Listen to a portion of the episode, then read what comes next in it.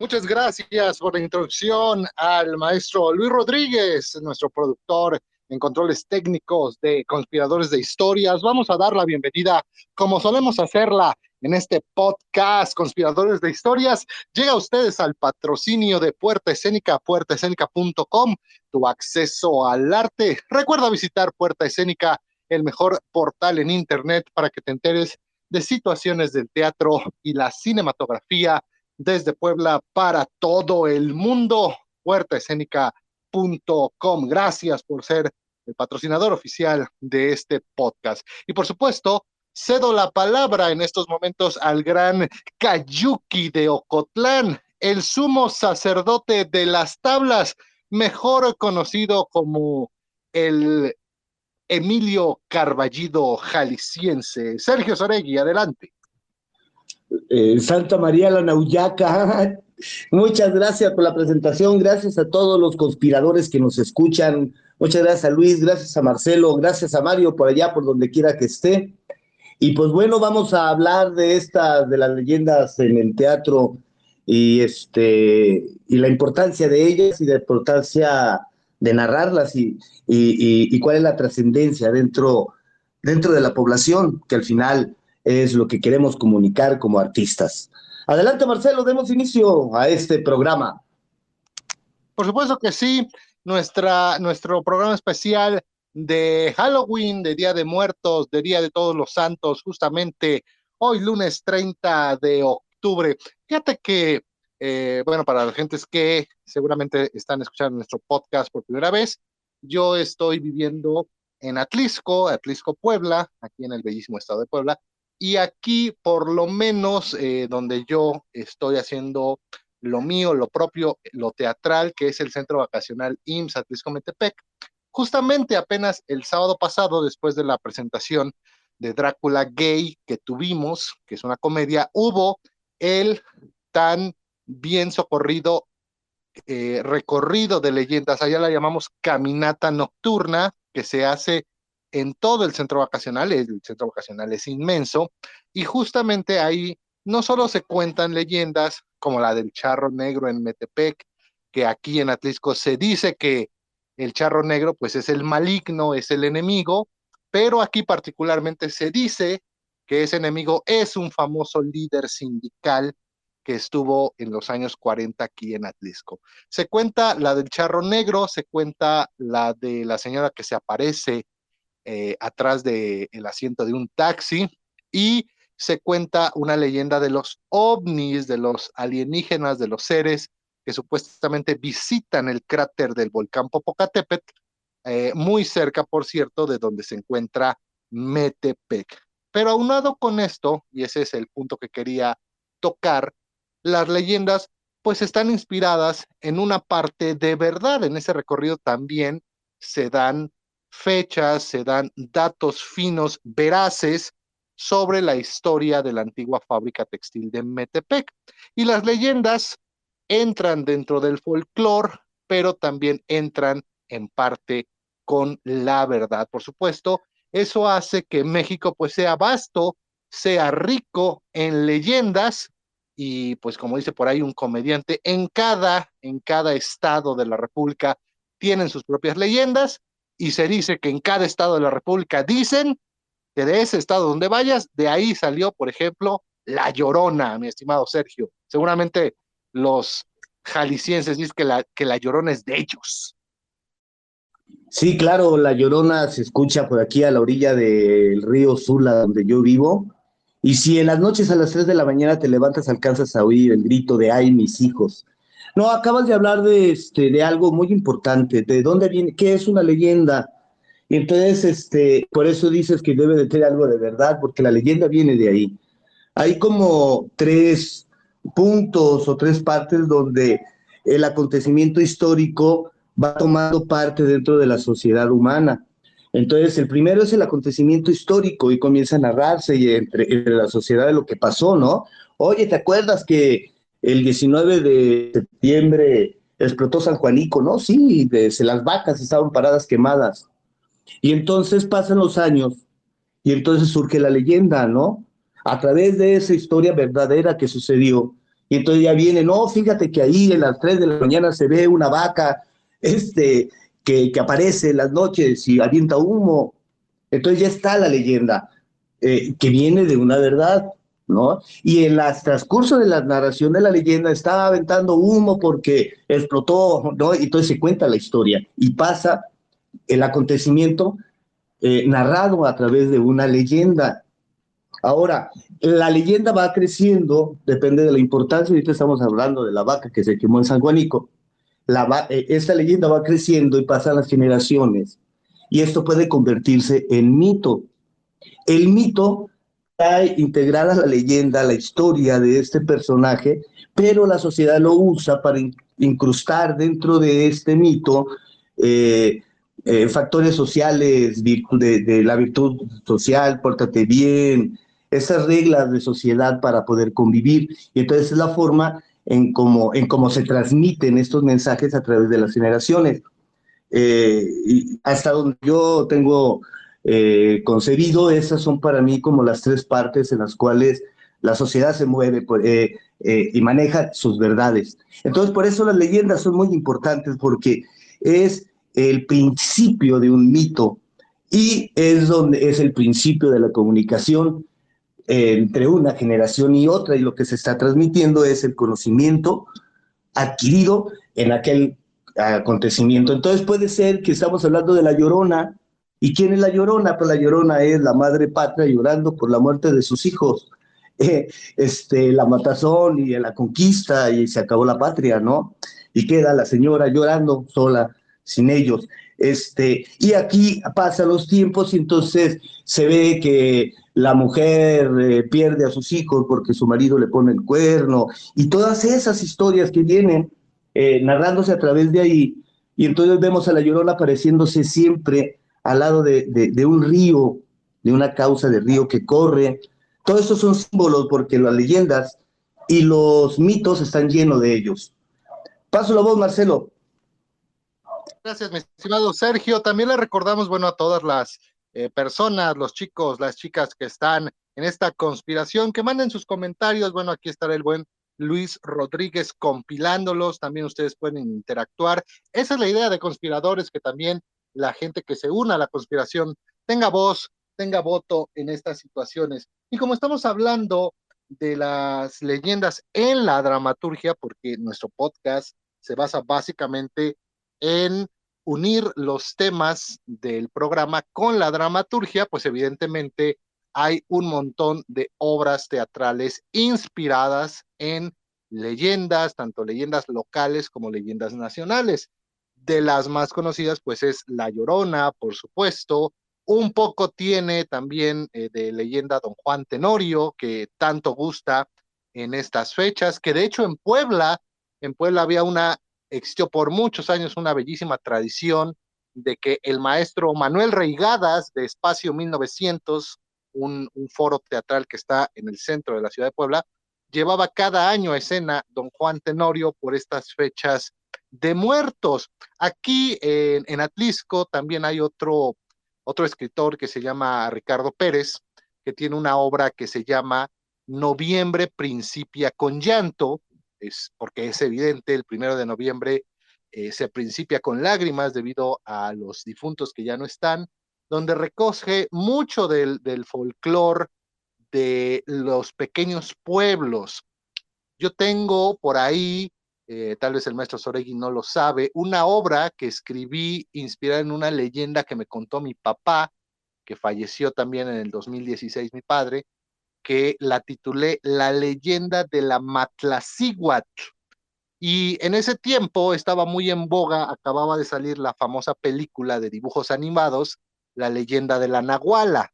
Entonces, no, no pude, no se pudo evitar que algunas personas eh, compararan el título con la película, aunque obviamente tengo evidencia de que la terminé de escribir poquito antes de que se estrenara la leyenda de la Nahuala, como unas dos semanas antes, por lo que no tenía nada, nada que ver. Y es una leyenda inspirada en, en algo que pasó en Oaxaca, que por ahí tiene que ver hasta una vaca, o sea, literalmente al momento de escribirla, yo como dramaturgo dije, tiene que salir, o sea, un personaje esencial es una vaca y tiene que ser una vaca realista, ¿no? No, no tiene que ser un actor disfrazado de vaca.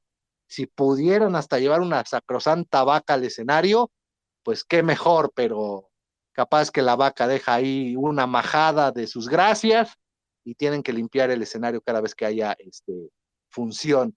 Y lo último que también, también funciona, que también es un, un rango de edades un poco olvidado cuando se habla de teatro de leyendas, que casi siempre se enfocan a los adultos, al, susto, al miedo, pues son los niños. Está por ahí mi obra que se llama Catrinas Moridas, Vampiros Pelones, que de hecho se va a estar presentando el primero y 2 de noviembre en Tepozotlán, Estado de México. Esta obra de Catrinas Moridas, pues eh, retoma tres leyendas de Atlisco, obviamente eh, dichas en las voces de un vampiro y una Catrina, que son los personajes emblemáticos tanto del Halloween como del Día de Muertos, respectivamente, y que la sociedad mexicana, maestro Sorey, no sé si estará de acuerdo conmigo, hoy por hoy, como dicen los memes, ¿no? ¿Qué prefieres, Halloween o Día de Muertos? Ambos, queremos ambos. O sea, el mexicano ya ha adoptado, y eso es una parte que, que escribo en esa obra, ha adoptado el mexicano al Halloween, lo ha hecho suyo, lo, lo hemos adaptado a nuestra cultura, ya no, o sea, el Halloween es, tiene una connotación totalmente diferente, por ejemplo, en Estados Unidos, incluso en, Inglaterra, en Reino Unido, tiene una connotación totalmente diferente y sus raíces son eh, verdaderamente de miedo, pero aquí el mexicano pues ya lo adapta, ya ves a, hoy, hoy estoy aquí en el, en el centro de la ciudad de Atlisco, eh, un lugar muy tranquilo para vivir y ves a los, a los niños de kinder van con sus papás y ahorita por las calles ves a diablitos, ves a esqueletos, ves a brujitas, ves a catrinas, a catrines, ves a niños vestidos de Dragon Ball, o sea, todo este, eh, esta influencia eh, del norte, del Halloween, se mezcla con nuestro Día de Muertos y es por eso que nosotros lo hemos hecho posible. Paso la voz. Bueno, somos una sociedad occidentalizada, ¿no? Entonces, pues vivimos eh, muchos comportamientos enseñados por el occidente. Eh, no creo que, yo pienso cuando a mí ponen estas dos, Halloween o, Día de Muertos, creo que pues son dos cosas bien diferentes, bien diferentes, ¿no? Para empezar, en el Halloween, los muertos vienen a comernos, ¿no? Y a llevarnos al infierno y a asustarnos. Y este, es por eso que los niños se visten de monstruos y van y dicen, o nos das dulce o te asustamos o hacemos travesuras, ¿no? Entonces los muertos vienen a comernos, ¿no? Y, eh, en la visión occidental, eh, ¿por qué? Porque eh, ellos están hablando de las brujas, de los druidas, esta, esta religión que existía en, en, Holanda, en esta parte de, de Europa, que le costó mucho trabajo a la Iglesia Católica entrar ahí por, por, por sus creencias, porque pues para ellos este, estos eran sus dioses, ¿no? Eh, eh, y, y, entonces era muy difícil entrar, entonces ¿cómo lo hicieron? Pues convirtieron a sus dioses en demonios. Lo que tú adoras es el demonio, tiene cuernos, patas de cara. Y entonces, este, eh, por eso la cultura occidental, toda esa, toda la, el, el, el conocimiento visual de aquella religión pasa como forma del diablo, ¿no? Y así nos lo enseñan a nosotros y eso, eso es lo que, se, lo que se conmemora porque el 31 de octubre sucedía el aquelarre, que era cuando se reunían eh, este, eh, los sacerdotes y las sacerdotisas eh, a hacer sus, pues sus, cosas que hacían, así como ahora los cristianos hacemos misa o se reúnen y, y los judíos van y hacen lo, que tienen que hacer, pues ellos hacían lo suyo, ¿no? Que para nosotros ahora se nos, se nos da cosa del diablo porque así nos lo enseñaron. Eso es el Halloween, ¿no? Entonces es como una forma de pasar la historia a través de las generaciones, lo que hablábamos. Pero esa es la cosmología acá de, de, de, Europa. El Día de Muertos es la cosmología de nosotros. ¿Cuál es la diferencia? Pues que, bueno, el 2 de noviembre los muertos vienen con nosotros a comer y a convivir y a seguir viviendo, porque se supone que ellos siguen viviendo allá donde están, en el Mictlán, y nos están esperando porque para allá vamos todos. Entonces es una cosmología bien diferente, bien diferente. ¿Sabes dónde se ve bien bonito esto? En la película de la misma secuencia de películas poblanas, estas de, eh, de, las leyendas, eh, cuando hablan de los días de muertos, que se levantan todos los muertos y van, y hay unos muertos que están ahí perdidos porque no les prendieron vela, y más o menos sí nos platican de, lo que se trata el asunto. Eh, pero esas son las dos, las dos cosas. Yo pienso que no están peleados, hay que mandar a los niños a pedir dinero en el Halloween y luego los mandamos a pedir su calaverita el día 2 de noviembre. Y uno hay que darle dulces y al otro hay que darle su dinerito de su alcancía. Yo pienso en eso, ¿no? Y aquí en Ocotlán eh, sucede en el Panteón, hay un grupo municipal que, que, da un, un recorrido en el panteón y cuenta dos, tres historias, este, que no sé si sean leyendas, pero son historias. Ahí tendríamos que entrar en un pleito de historiadores. Este, pero bueno, se cuenta, ¿no? Y, y no dudo que en algunos años esas historias que se están contando ahora, pues lleguen a ser leyendas. Marcelo, ¿cómo ves? Sí, sí, totalmente, mi estimado maestro Soregui. Gracias por la sapiencia, por el dato fino. Le recuerdo, Conspiradores de Historia, programa especial de Halloween 2023, patrocinado por puertaescénica.com. Puerta Escénica, tu acceso al arte. Estimado maestro Gwendolyn, Gwendolyn nos pregunta, a ver, apóyenos con su sapiencia. ¿Cuál sería un punto específico para saber la diferencia entre un mito y una leyenda? Es lo que nos pregunta Wendolin. Eh, yo pienso que es la, la ¿cómo se llama? El, eh, ¿qué, ¿Cuánto sector de la población lo toma? Eh, el mito es más grande, el mito tiene más símbolos. O sea, este, por ejemplo, Zeus es un mito, ¿no? Con todo lo que lleva, y hay toda una, podemos armar casi una religión a través del mito. ¿no? La, eh, el mito es un mito, ¿no? En algún momento histórico, eh, la era cristiana será un mito y crear en otro Dios, así como ha sido a través de toda la historia. y no sé si, pero, y la leyenda es como más cercana, es como más, más, más cercana la vivimos, vaya, este, no todos hemos visto a la llorona, pero todos hemos sentido el miedo que se siente de perder a nuestros hijos y no encontrarlos, ¿no? ¿A poco no? Viendo cómo la vida va pasando, así como pasa el río, y todos hemos sentido esa desesperación de dónde están mis, mi, dónde quedó el producto de mi trabajo, dónde está mi hijo, no, ay, mi hijo, pues se fue a la pegada, el hijo es el tiempo y uno es la llorona que va a través de la vida, que es el río, llorando por esas cosas que nos, se nos fueron.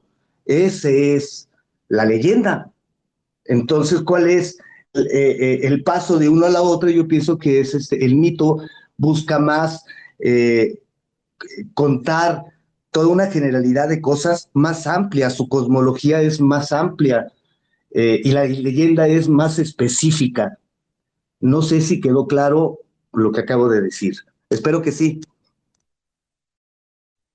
Esperemos que Wendolin también lo haya creído así. Sí, también estoy de acuerdo, ¿no? O sea, un mito, el, ejemplo más claro son eh, los griegos, ¿no? Todas sus deidades, todos eran, todos eran historias míticas, es decir, historias que, pues, evidentemente no hay forma de comprobar que pasaron y de hecho técnicamente no habrían pasado, sino que fueron la manera en cómo una sociedad antigua interpretó cosas que en su momento no entendían en los famosos mitos. La leyenda, también lo dije al principio, pues tiene algo de verdad.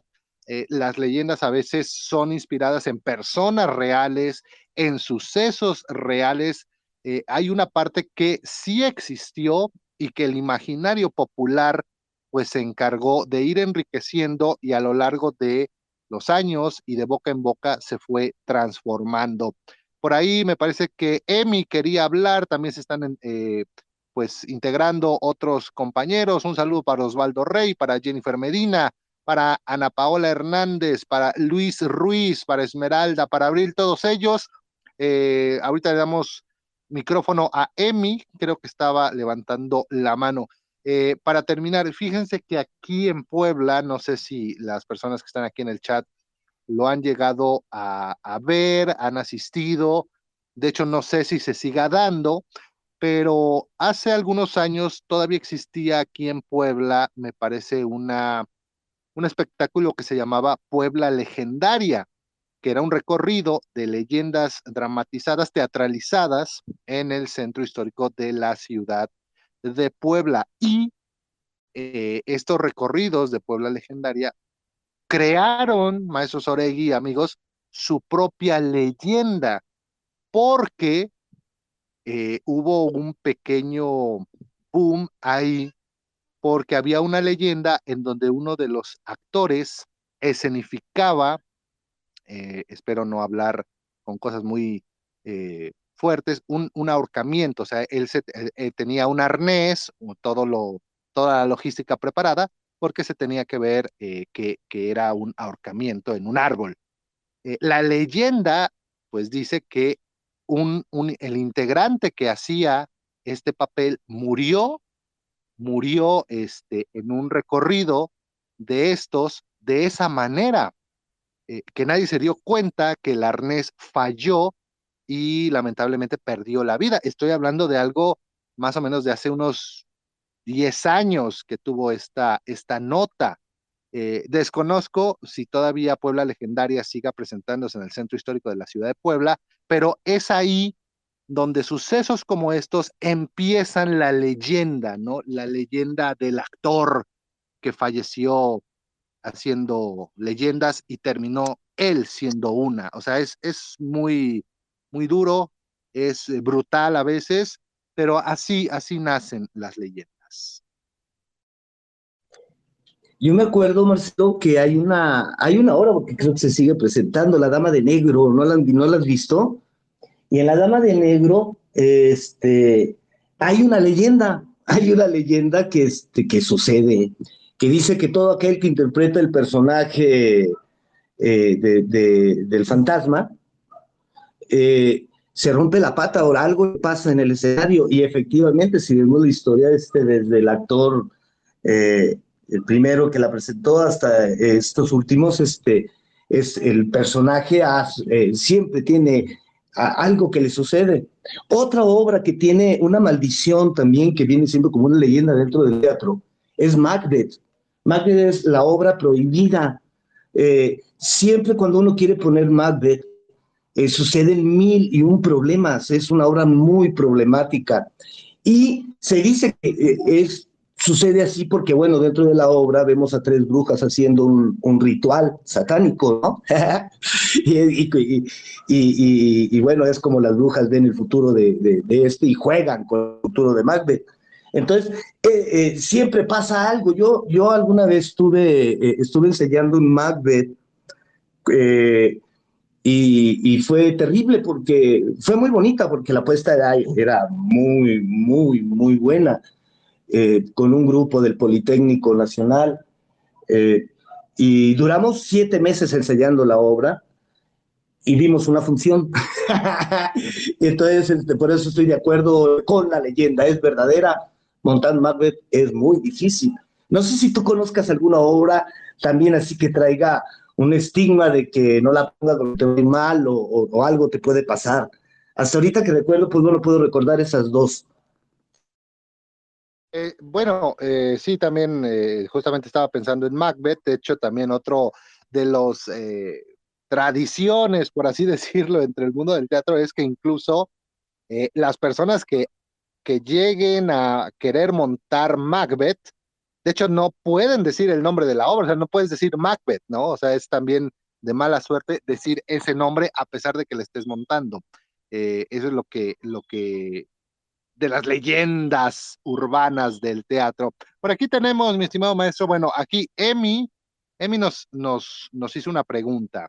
Dice, buenas noches, disculpen, ¿cómo podríamos saber en qué nos ayudaría a diferenciar entre un mito y una leyenda. Nos están mandando más preguntas, pero a lo mejor hay que irlas contestando mejor una por una, maestro Soregui. Eh, entonces, aquí va. ¿Qué podría, ¿Qué podría ayudar saber diferenciar un mito de una leyenda?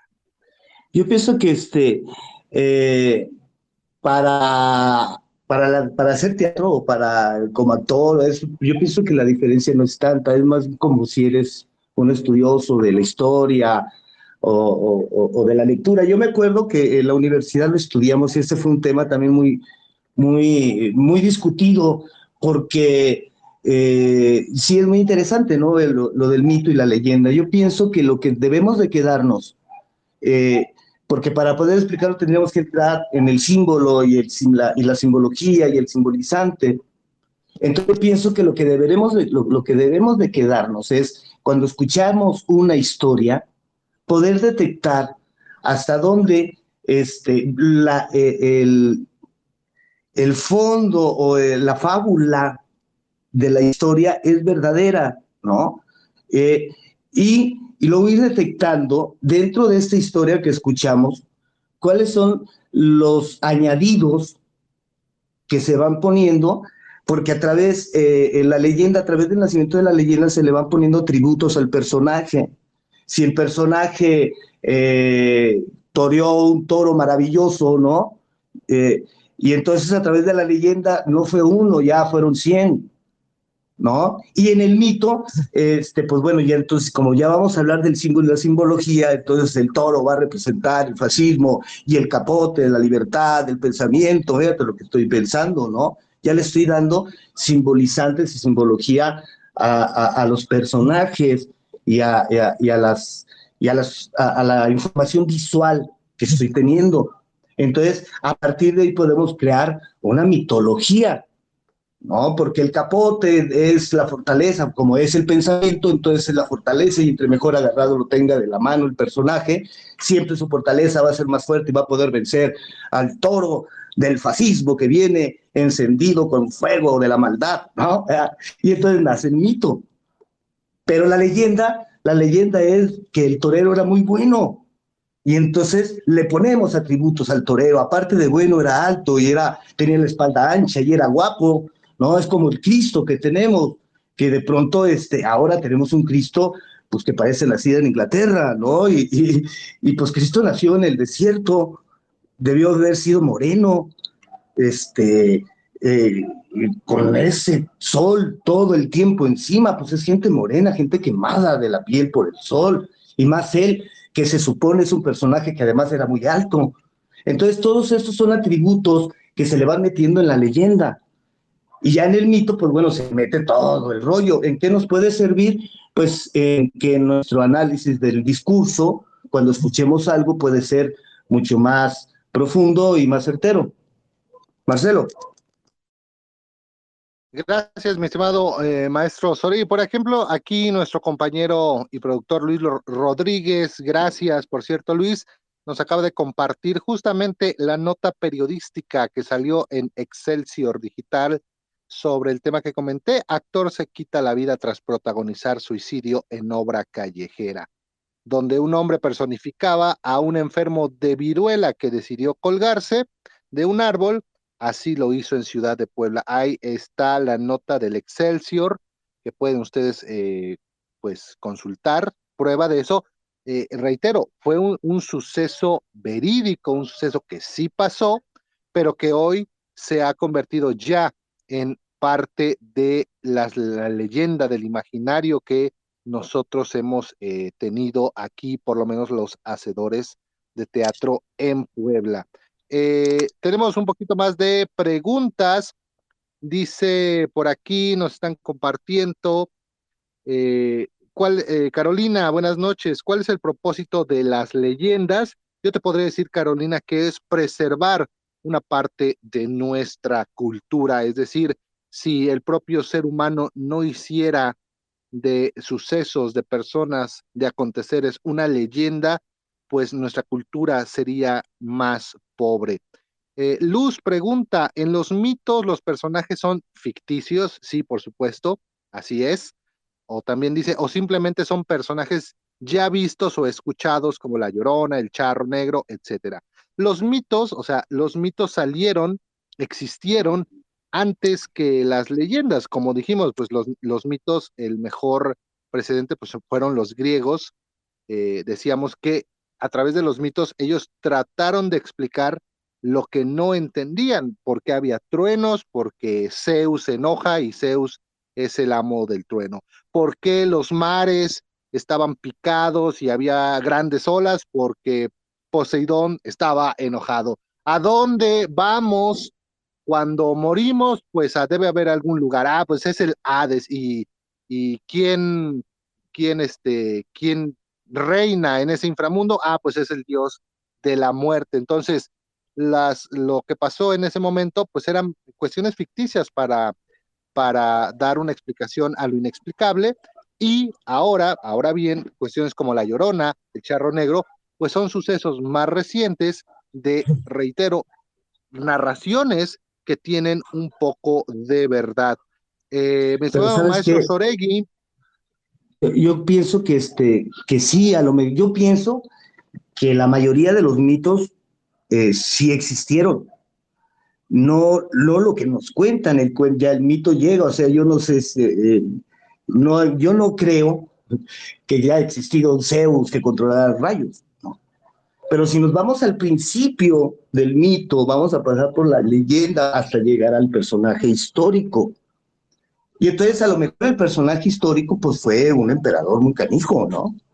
O como dicen los, historia, como dicen los, estos historiadores de los extraterrestres, ¿no? A lo mejor fue un extraterrestre que vino y controló el mundo durante un tiempo y luego se fue.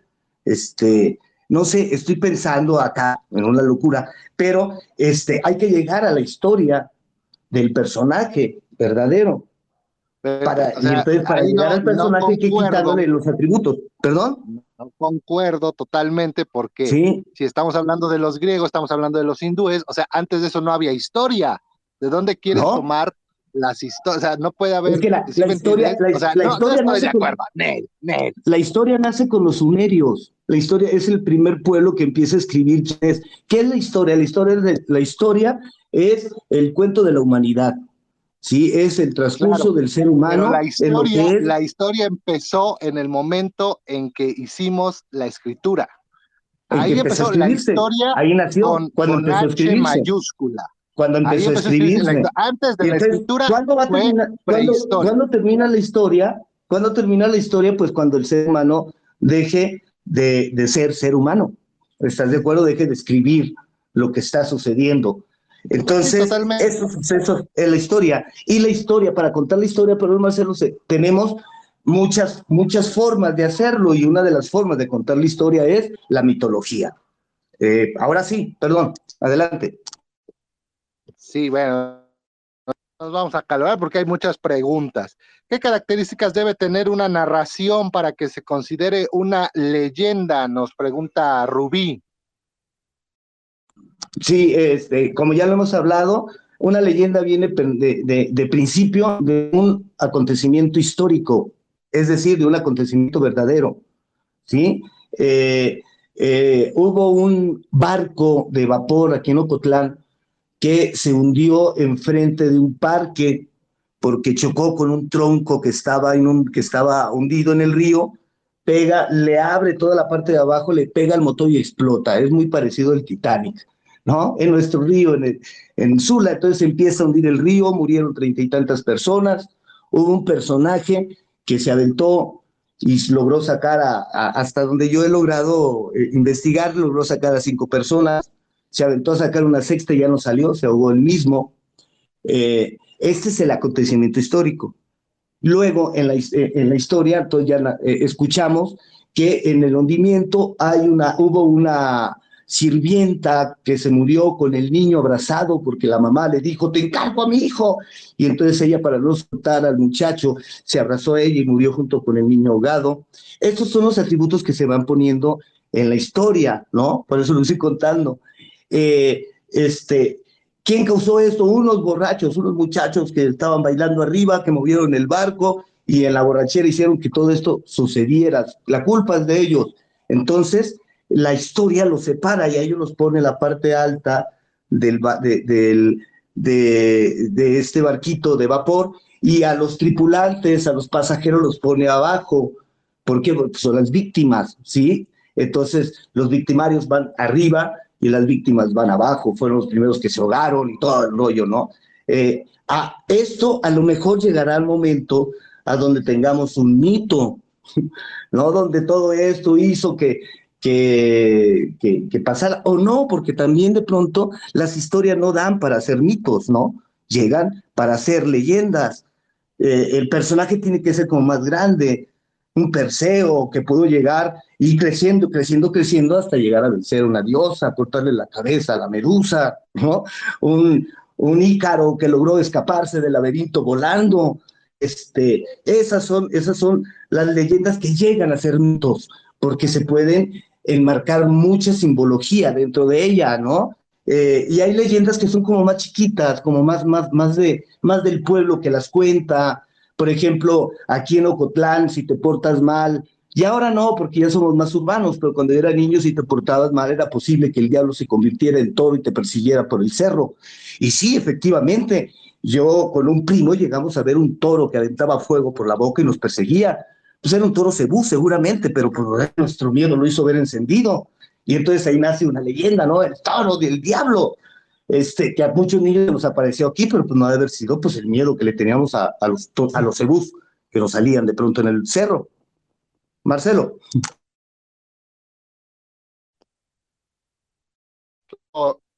Eh, te recomiendo que te pegues un poquito más al modem, se te perdió un poquito. Pero justamente lo que decías, bueno, creo que responde un poco a lo que Anel nos estaba preguntando también, cómo se convierte algún suceso o alguien en una leyenda, pues es un poco lo que tú comentabas, incluso, como dije también de este camarada que infortunadamente falleció durante una representación de teatro callejero, bueno, eso, eso es parte de la leyenda. Ahora, ¿cómo nace una leyenda? Bueno, también depende del escritor, ¿no? De gente como nosotros, los dramaturgos, los que nos gusta crear eh, situaciones que seguramente no pasaron, pero que a través de la dramaturgia, a través de los escritos, se convierten en leyenda. Eh, Marcelo, ¿me permites? Por ejemplo, perdón, perdón, este, Molière Molière muere en escena. Bueno, este, la leyenda cuenta, la leyenda cuenta que Molière muere de escena terminando eh, del estreno El enfermo imaginario, cierra el telón de final y Molière cae muerto en la escena. Este, esta es la leyenda. La verdad es que eh, Molière estaba muy enfermo, da la función, termina la función, se lo llevan y se muere en el hospital, pero vaya, este, es más dramático matarlo en escena. Entonces la leyenda trasciende que Molière murió en escena al estreno del enfermo imaginario. Esto es maravilloso, es una muerte este, maravillosa para Molière. Este, entonces, creo que la historia pues, es más bonito que Molière se muera en escena cerrando el telón, terminando su vida al otro, este, eh, como para dar respuesta a lo que acaban de decir. Sí, claro. Bueno, aquí también creo que ya se contestó también lo que nos preguntaba Stephanie.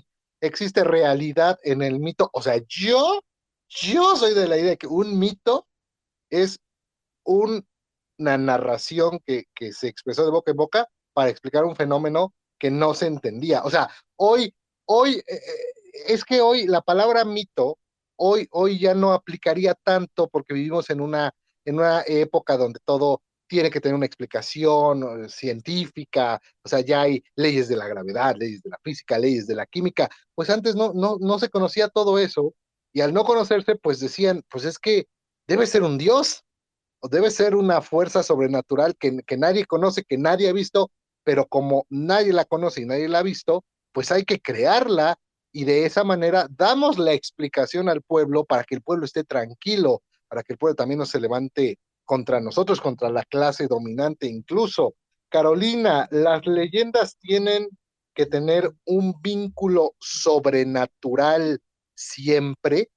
Eh, no, porque ya lo dijo el maestro Soregui, ¿no? Con esto de Molière, o sea, la leyenda es que cayó muerto, y, fue pues el final dramático. La verdad es que se llevaron al hospital y ahí pues que como es una leyenda, ahí no tiene nada de sobrenatural, ¿no? O sea, la leyenda es simplemente que eh, eso dicen todos los actores, quiero morir como Molière, que me muera yo en escena, ¿no? O sea, eh, no necesariamente una leyenda tiene que tener vínculos sobrenaturales.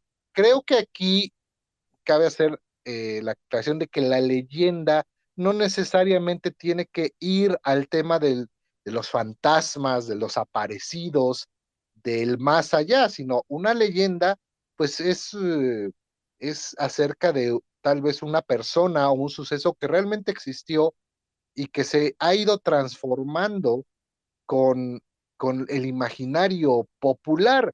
Eh, me voy, por ejemplo, a la Segunda Guerra Mundial, este, Schindler, incluso Spielberg hizo una película, la lista de Schindler. Schindler hoy se vuelve una leyenda porque él salvó a 1100 judíos del holocausto y cada uno de esos judíos tiene una versión y una historia que contar y hoy eh, Schindler es una leyenda de un ser humano. O sea, desde ahí empieza a crearse eh, la leyenda y después ¿por qué no? Se ha dicho, pues se crea el mito, o sea, algo que ya, como ya no hay nadie que nos pueda contar, la figura de este personaje, de sea hombre o mujer, se vuelve el mito, ¿no? Hoy podríamos hablar ya de el mito de Pedro Infante, el mito de María Félix, es decir, gente tan grande que pues definitivamente ya está más allá de la leyenda. Maestro Soregui. Sí, sí, son eh, el mito de, Pedro Infante.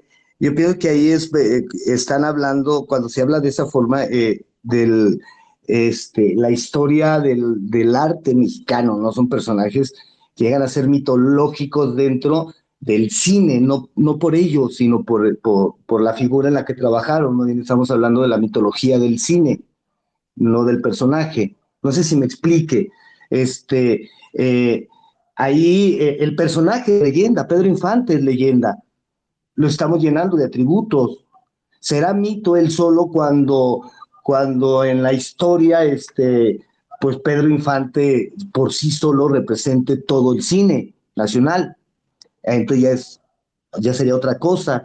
Es la leyenda, ¿no? La leyenda de, de María Félix, ¿no? Eh, del mexicano, por ejemplo, es en el Titanic, hubo un mexicano, eh, desafortunadamente mi memoria no da para acordarme de su apellido, pero sí de su, ah, del acto histórico. Entonces, este mexicano cuenta la historia que eh, él ya estaba en el bote salvavidas cuando vio eh, que había una muchacha con su hijo que no alcanzaba el, el lugar, entonces porque él era de los ricos, pues entonces era de los que son los privilegiados que lo subieron al, al, al, barquito este, ahí al salvavidas. Y nos cuenta la que él se baja, le da el espacio a la, a la, doña esta y, le dice solamente le pido que busque a mi familia y le diga del acto que acabo de hacer. Y se ahogó, se hundió con el Titanic y murió. Ese es un acto heroico. Y ese acto heroico lo lleva a ser leyenda. Este, una leyenda que nace a partir de, la mitología Titanic, ¿no? Que también tantas cosas han surgido otra vez de la leyenda del Titanic, que ahora podemos hablar de que sí hay muchas cosas que son mito, que no pueden ser posibles, ¿no?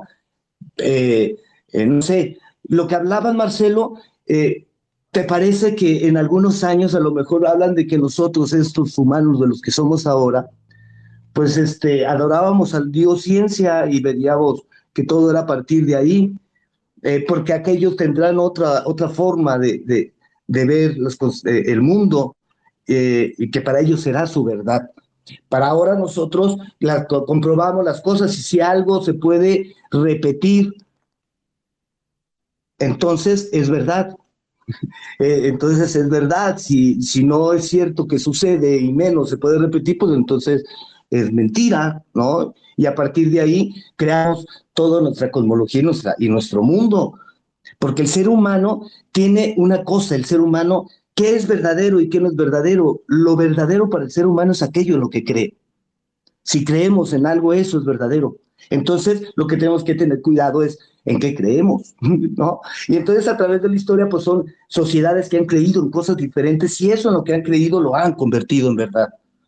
¿En qué creímos nosotros, esta generación? Pues creemos que la ciencia es la verdad y que el dinero es la neta del planeta y entonces somos una sociedad entre la ciencia y el dinero y a partir de ahí creamos toda nuestra realidad. Todo esto y en la historia, cuando nos estudien, va a ser una mitología. Somos una sociedad dada a esto. Esos son nuestras, nuestros dioses. Porque a partir de ahí creamos todo un mundo. Y no estoy hablando de cada uno. Cada uno puede creer en lo que uno quiera. Eh, este, al final, lo que se ve desde arriba es esto. ¿No? Y tenemos los mitos y las leyendas para contarlo. Sensacional, maestro Soregui. Por supuesto, gracias por esa eh, inmensa, inmensa sapiencia que usted nos regala siempre, conspiradores de historia. Eh, pues ya estamos llegando a la recta final. Muchas gracias a todas las personas, chicos y chicas que estuvieron con nosotros compartiendo con comentarios en esta conspiración. Por supuesto, gracias a nuestro patrocinador, Puerta Escénica, puertaescénica.com, tu acceso al arte pues ya para ir cerrando, eh, nuestro productor Luis Rodríguez hizo una pequeña encuesta aquí a través de Telegram. Eh, ¿Qué prefieres, Halloween o Día de Muertos? Los resultados estuvieron así, 13, hubo 13 votos de los eh, amigos y amigas que estuvieron el día de hoy en nuestro chat. De los 13 votos, básicamente 15% prefiere el Halloween y con un rotundo 85% gana el Día de Muertos. Felicidades a todos los que participaron en esta encuesta. Ya por último, una última pregunta por contestar. ¿Cuáles son sus mitos o leyendas favoritas, maestro Soregui? Ah, este, La Llorona, por supuesto, La Llorona es un tema recurrente hasta en mis obras. Eh, y mi análisis es este, lo acabo, lo dije en el transcurso, ¿no? El agua, eh, la madre patria y los hijos sacrificados. Y entonces a través de ahí pues se repite. La Llorona indudablemente para mí es uno de los de las leyendas y los eh, más importante inclusive de, de, nuestro, de nuestro eh, mexicanismo, ¿no? Eh, la historia de la conquista, la historia de la conquista está llena de leyendas, ¿no? por ejemplo, el, la primera obra de teatro representada en, América sucedió creo que 10 o 7 años después de la, de, la conquista en, en, Nueva España, este, y fue en las ruinas del Templo Mayor donde se representó el auto sacramental del juicio final. Eh, hasta ahí sabemos lo que sucedió, que lo hicieron, lo hicieron representado con los mismos indígenas recién conquistados. Y la obra habla de que mientras está Huitzilopochtli diciendo, haciendo sus atrocidades, porque Huitzilopochtli era el demonio, este, aparecía Jesucristo y lo mataba, ¿no? arriba de la, de la pirámide. Eh, y entonces aparecía el pueblo de Dios representado por los indígenas recién conquistados. Y entonces yo les decía, ¿y ustedes porque adoraban a Huitzilopochtli y se van al infierno? Y, los quemaban ahí, salió el infierno. Y a los arrepentidos que ya estaban bautizados, estaban del lado derecho, eso los mandaban al cielo. Este, eso para mi imaginario, cuando yo lo leí, lo estudié, fue explosivo.